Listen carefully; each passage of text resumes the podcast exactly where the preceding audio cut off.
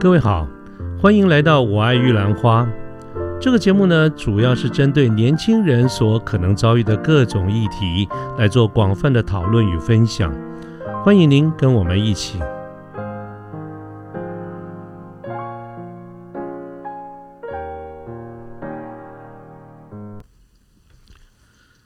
各位好，我是卢天记，现在是民国一百一十年的二月十六号星期二的下午。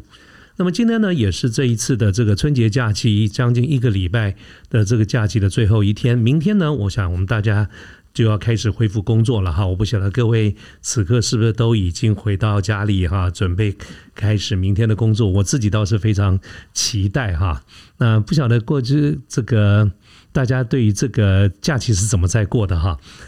那有没有呃去哪里玩啦，或怎么样哈？或者是像我一样，我们是。这一个礼拜在家里乖乖乖乖的读书写字哈，这个吟诗作对。好，那不管各位在这个礼拜的假期是怎么过的，我在这边呢都要先预祝各位在明年新的这一年，就是牛年啊，我们能够大家一起努力啊，一起打拼，一起让我们明年过得会更好。那么，尤其今年为什么特别需要讲这样的一个话，定这样的一个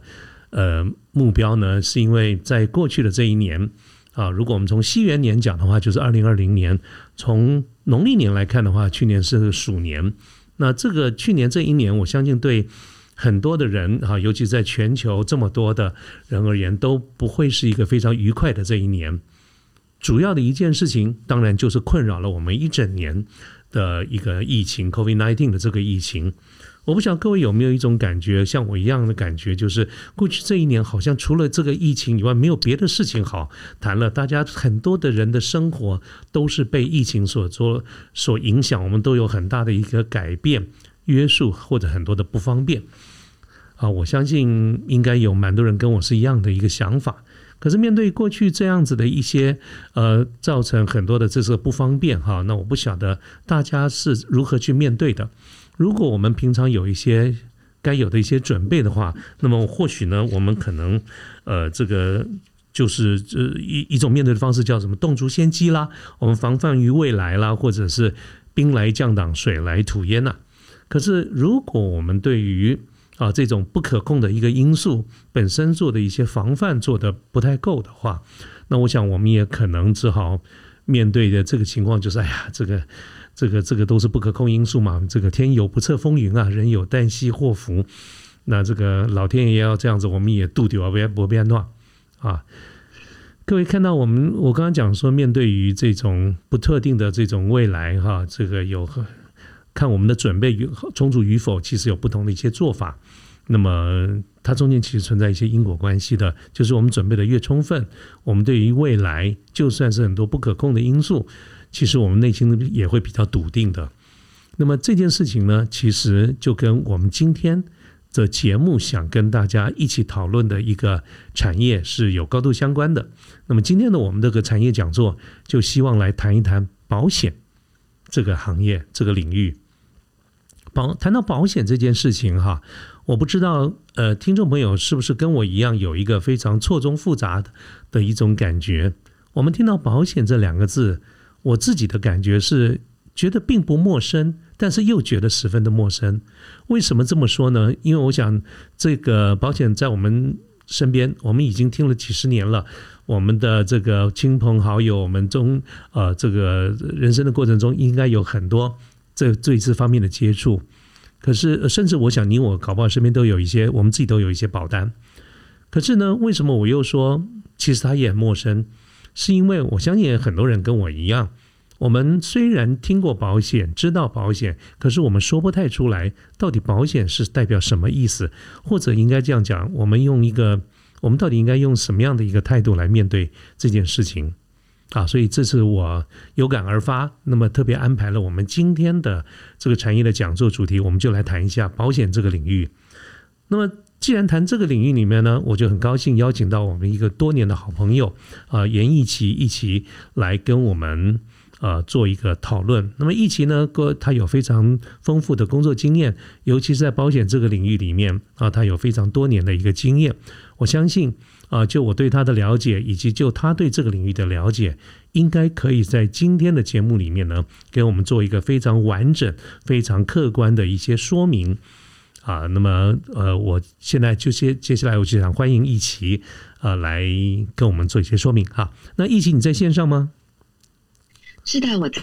啊，一奇太好了，你刚刚听了我好长好长的一个开场哈。那接下来哈就想把球丢给你了哈。一奇要不要跟我们先做两件事？第一，跟我们线上的听众朋友们能够问个好；第二呢，也请一起简单的跟我们听众朋友先做一个自我介绍好吗？好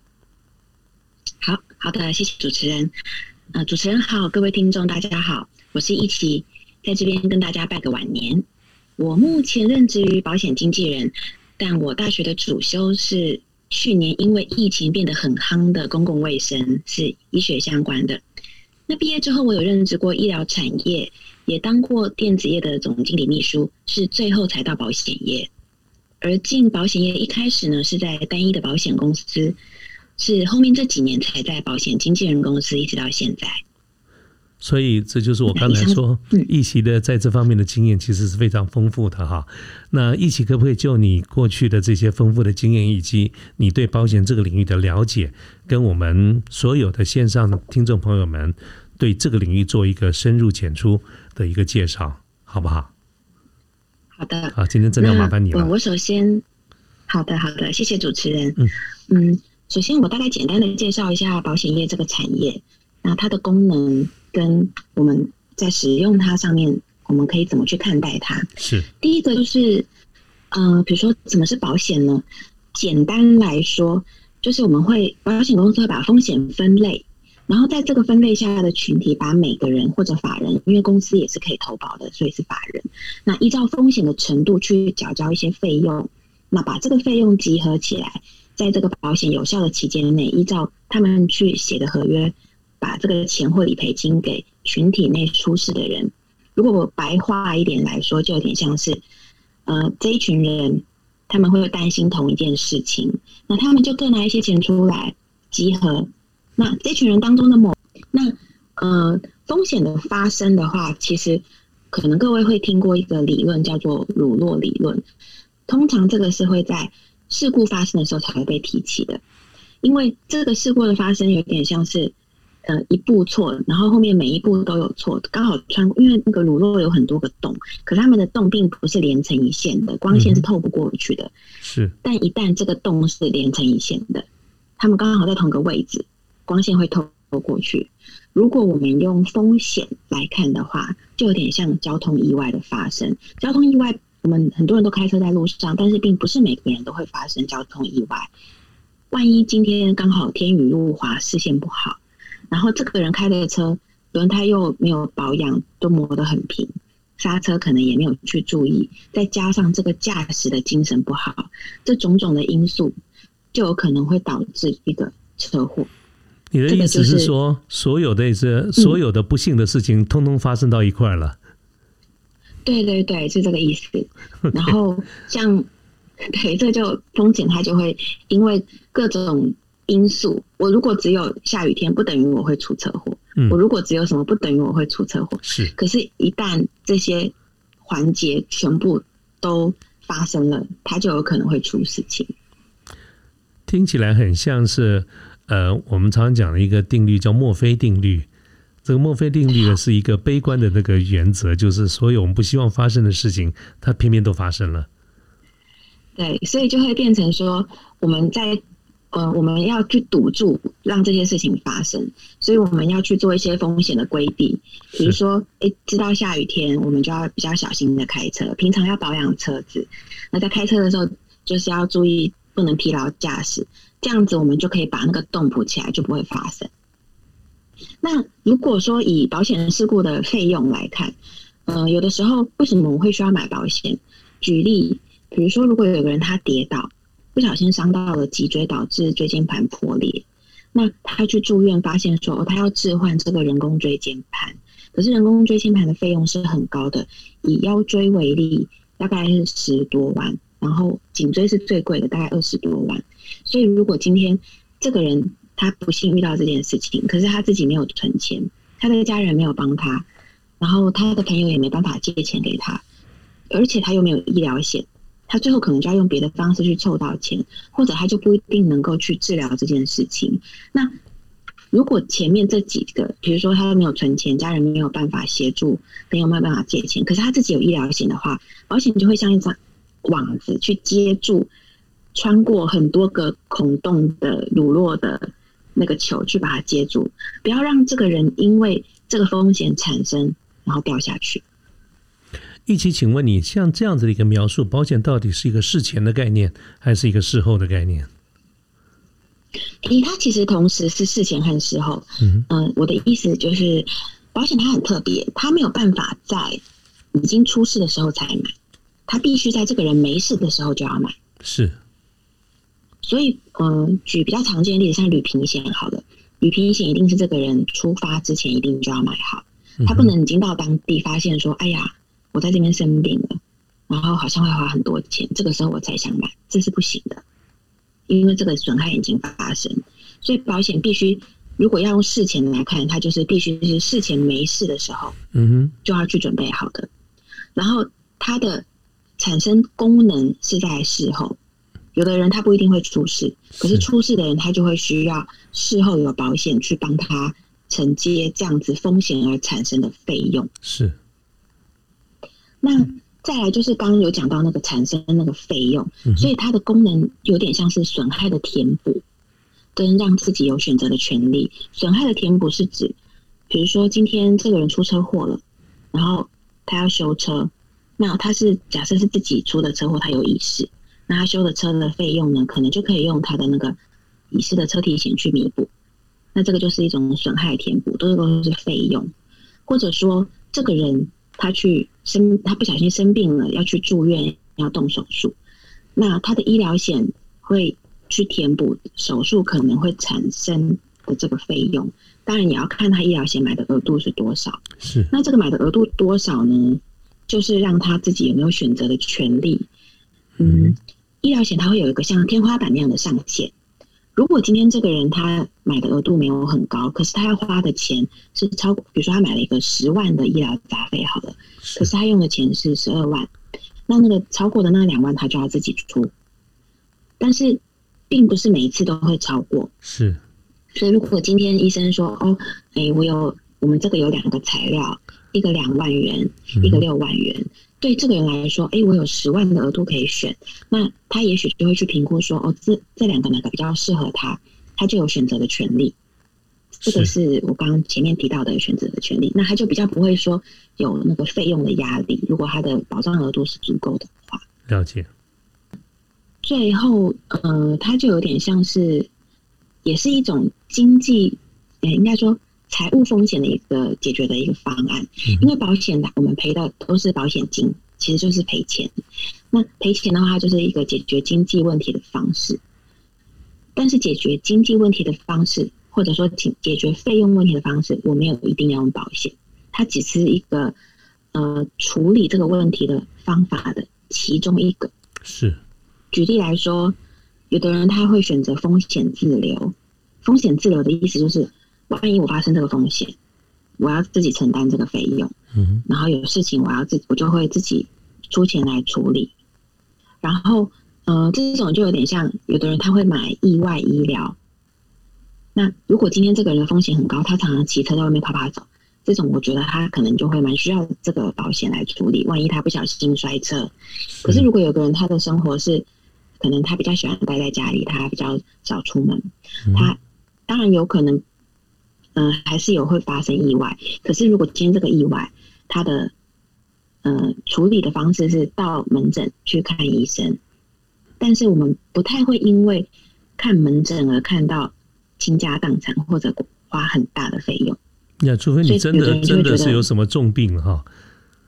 对对，就是如果今天这个人出的意外太严重，因为住院医疗险是我会极度建议每个人都要处理的，因为住院医疗险就是他住到院动到都要处理。可是如果今天这个人他的嗯、呃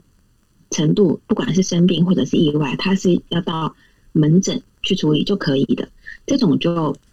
不一定要用保险，甚至也不一定有保险，因为在台湾如果生病去看门诊的话，主要是全民健保在处理，那是社会保险，是那就不是商业保险。嗯对，所以他可以选择风险自留，他不一定一定要用保险来处理，只是说我们可以去评估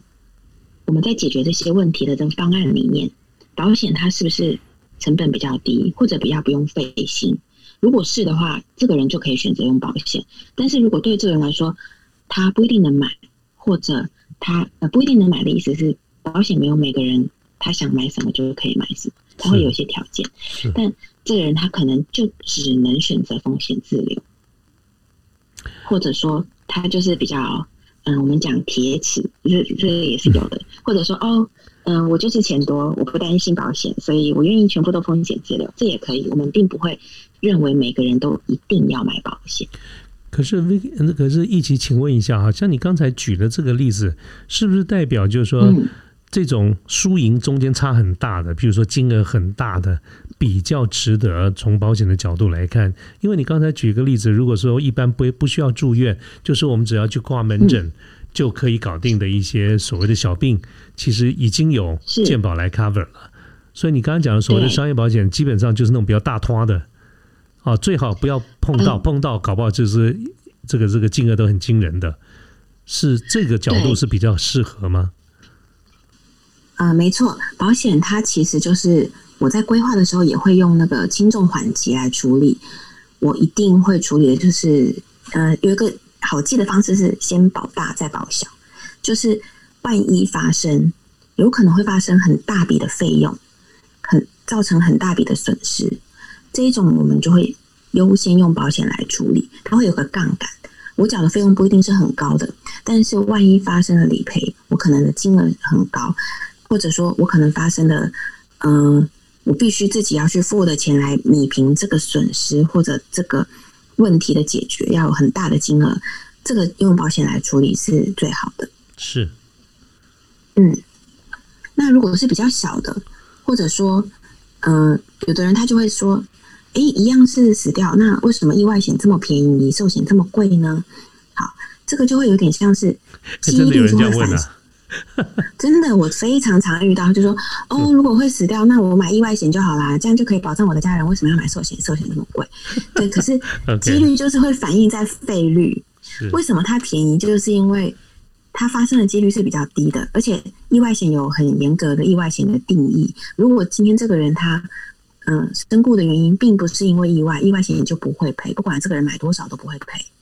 意思就是说，他付的保费不高，但是呢，赔的搞不好也不多，或者是呃适用的状况也比较严，是不是？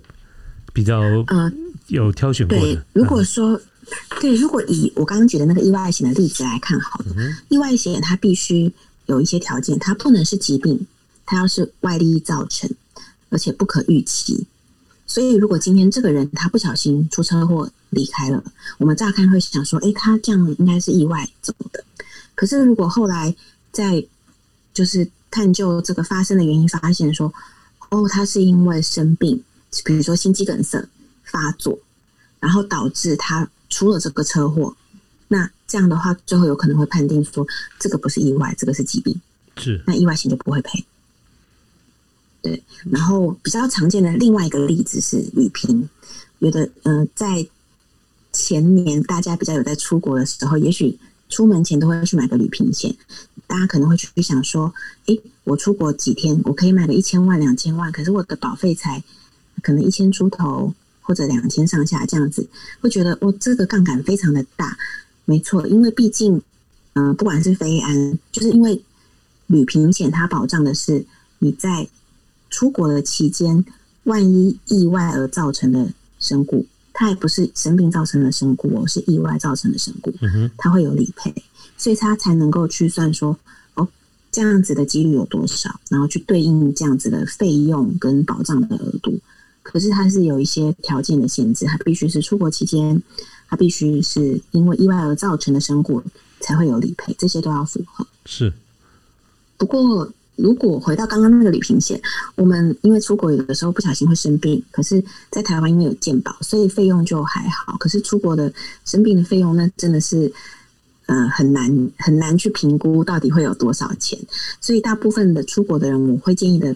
反而会是把他的嗯，比如说突发疾病或者是意外医疗在海外发生的这个我们要提高，对，因为这个就是一旦发生，它有可能会造成哦，我不确定这有多少费用，这个我就会很建议用保险来处理。是，嗯，所以也不会是每一个场合都一定是要用保险来处理吗？对，没有每个场合都要用保险来处理，他可以选择风险自留，但这个风险自留必须是，呃，这个人他评估过以后，他做的这个决定，而不是只是因为哎，我不想买啊，你那个骗钱的一定不会赔，这种比较不理性的这种决定方式。他如果已经有好好的思考过，他确定说，哎，我这样子处理是比较比较简单的，或者说不会对我造成费用上的困扰的，那他就是可以选择风险自留。是。那再来就是很多人他在买保险的时候呢，嗯，我们其实是一个有点像是互相评估，所以它会有一些特性。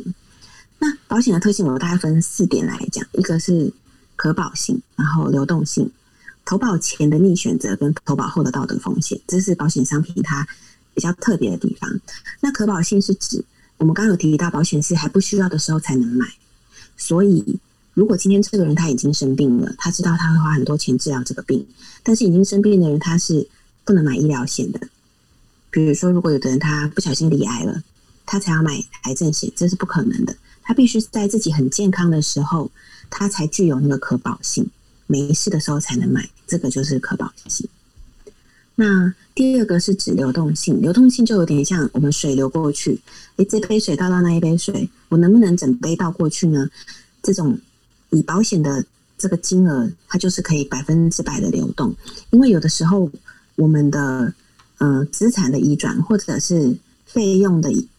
呃金钱的移转，任何的财产的移转，它不一定是可以百分之百马上就过去，有的时候它要缴一些像是税金或者什么完税以后才能够去。等一下，一起等一下哈，你刚刚讲的可保性这个我听得懂，可是流动性我我我我不太懂是什么意思。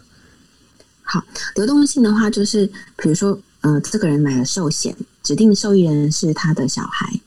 那他不小心身故了，这个受益这个保险金就会给这个他指定的受益人，他买了多少钱，他就是百分之百会过去。可是如果今天是这个人他有一个不动产，他要给他的小孩。哦，你是讲的变现，比如说，真的，就算一个房子非常值钱，我临时哪里去弄那么多现金？对对，他并他不一定能够去准备，他就算有，嗯，他可以去继承，可是他可能要缴遗产税，是因为房子可能可能会超过免税的额度。呃，东扣西扣，搞不好还扣掉一堆了。对对，有可能，但保险也是有免税的额度的，它是三千三百三十万，那这个免税额度内都是百分之百流动。或者说，它会先流动过去，然后再去扣掉，说哦，已经超过了那个免税额度，然后去扣掉那个，嗯，他必须要缴的那个税，这样子。了解，了解。嗯，好，那呃，再来是特别的是投保前的逆选择。逆选择就是有的人他要投保，比如说他已经他一直摸到了胸部有个肿块，嗯，但是他一直没有去看医生，嗯哼，因为他担心自己就是。呃，一去确诊，他就不能买了，所以他就会故意不去看医生，嗯，然后他就买了一个医疗险，然后一生效之后呢，就马上出险。这种就是投保前我们会有些资讯不对等，嗯，所以保护也会有一些他不一定想提的状况，但是。呃，这个的确后面就有可能产生理赔的风险。以癌症为例，它会有个等待期九十天。如果这个人他生效以后，非常的快就确诊了某些疾病，他们也会去评估说，哎，一般来说这个疾病并不会在这么快的期间内，这个肿瘤就长到这样子的这个体积，所以这种就有可能是他会有不实的告知啊，或者种种的这个状况。这是这种情况，你们会事先跟客户先声明吗？呃，对，这个我一定会先讲，因为我希望这个人的保险是他最后能够在适当的时候能够得到理赔。如果今天他买了一个后面会有理赔争议的保险，其实对这个客户是不好的。嗯所以如果今天这个健康告知，我一定会说他问什么你就要答什么。嗯哼，他对，如果今天已经知道这个状况，或者已经有这个就医的记录是在他询问的范围内的，是，就要照实回答，不然后面可能会因为调阅的病例啊什么，发现说，哎，这个哎明明就有看病，可是没有讲哦，这个最后有可能会变成这个保单它就是没有办法是有效的，甚至不会退费。这种这种纠纷多不多？嗯在在在你们一般业界的状况？嗯、这种纠纷我在业界是有发生，有听过，不是我有发生，哎一定要更正一下，我有听过，但是 我因为我我对这个部分非常的在意，可能因为我刚好之前也在医疗产业有工作过，我有看过有一些客户，就是他们，就是我大概可以理解，这个人一定会希望我买的这个保险，有的人会讲用一个比较，嗯、我不太会用的形容词来形容保险，他觉得很划算，就是那个划算就有点像是我买到我就会希望要赔到，嗯哼，对，可是这个的这个这个面对保险的心态其实不是那么的正确。有的时候我们会开玩笑跟客户说：“哦，你要划算或者 CP 值很高的话，那就是你买一个意外险，然后生效以后你就闭上眼睛走到大马路上，然后你就马上出现了 CP 值超高。但是这种我们当然这是开玩笑的，可是有的人他的确会就是，嗯、他会觉得说，哈，我买医疗险，可是我都没有赔耶，那这样子为什么要买？对，可是这这种情况就常常像我们说那种，我常常拿来举例啊，就是比如说我们出国啊，嗯大家出国的时候都会急急忙忙去保一个旅游平安险，然后回来飞机落地的那一刹那，都觉得这个钱根本就白花了嘛，根本就没事。好，这看起来是跟人性高度相关啊。对，没错，保险的确跟人性高度相关。可是其实换个角度想，没事你才能够在那边想，哎呀，这个钱白花了。如果真的有事，也也许换个哦，我宁可没事，我宁可花，如果花这个钱我就会没事的话，那我愿意这样。是真的，是真的。不过，我觉得 刚才你讲的这个是有道理的，就是说，呃，嗯站在彼此公平的一个角度嘛。可是，会不会有人有一些想法，比如说，啊，那保险就是晴天啊，这个借伞，雨天收伞，会不会有这样子的一些意见出来呢？呃，这个的话，您您是指我的意思就是说，哎，如果呃，就是说我就是因为怕我有事情，我所以才保险嘛。结果你说，呃，这个嗯什么什么逆选择啦等等这一些啊，哦，好，这个的确在投保前我，我会先说明，比如说，呃，我们希望就是不要有理赔争议。理赔争议有几个方面，一个是告知的时候不要有不实的告知，嗯以免后面发生争议。第二个就是我在说明的时候，这个业务员他应该要很清楚的说明什么什么什么状况，这个是除外的，这是不会赔的。以医疗险为例，很常见的是，比如说美容整形不会赔，然后牙齿可能不会赔，对对对。不是可能，这牙齿是不会的。美容整形不会赔的就要美容整形不赔是什么意思？牙齿不不赔是什么意思？这个我听不懂。好。美容整形就是呃，美容，比如说这个人他去整形是因为要变漂亮，嗯，那这个他如果没有去整形，并不会对他的健康造成危害。嗯哼，所以为什么整形这些都是自费的？就是我们先不管商业保险，就算是是健保，整形也是自费的。因为健保的概念是，如果这个人他并没有去治疗这个疾病，会对他的生命造成一个危害，或者他发生这个意外，我们没有去处理，会对他的健康造成危害，他可能会很严重，或者他可能会死掉。那健保大部分会理赔的是这样子的疾病或者这样子的状况。那商业保险也是一样的，它去处理的就有点像是健保，如果像是阳春面，商业保险就有点像是我上面加的菜。如果我想吃牛肉面，我要加牛肉，那我就要自己付钱。健保可以处理的是基本的，可以吃饱。那这个人，他如果今天我不去做美容整形，并不会，呃，我的功能其实都是正常的，只是说，嗯、自己看了可能觉得不太开心，他想要变得漂亮一点，这些都会写在保单条款的那个除外的项目里面，哪些哪些哪些状况是除外的。比如说以寿险为例，就是呃，因为录制时间的关系呢，我们节目是分段的播出的，所以欢迎各位继续收听我们后面的各期节目。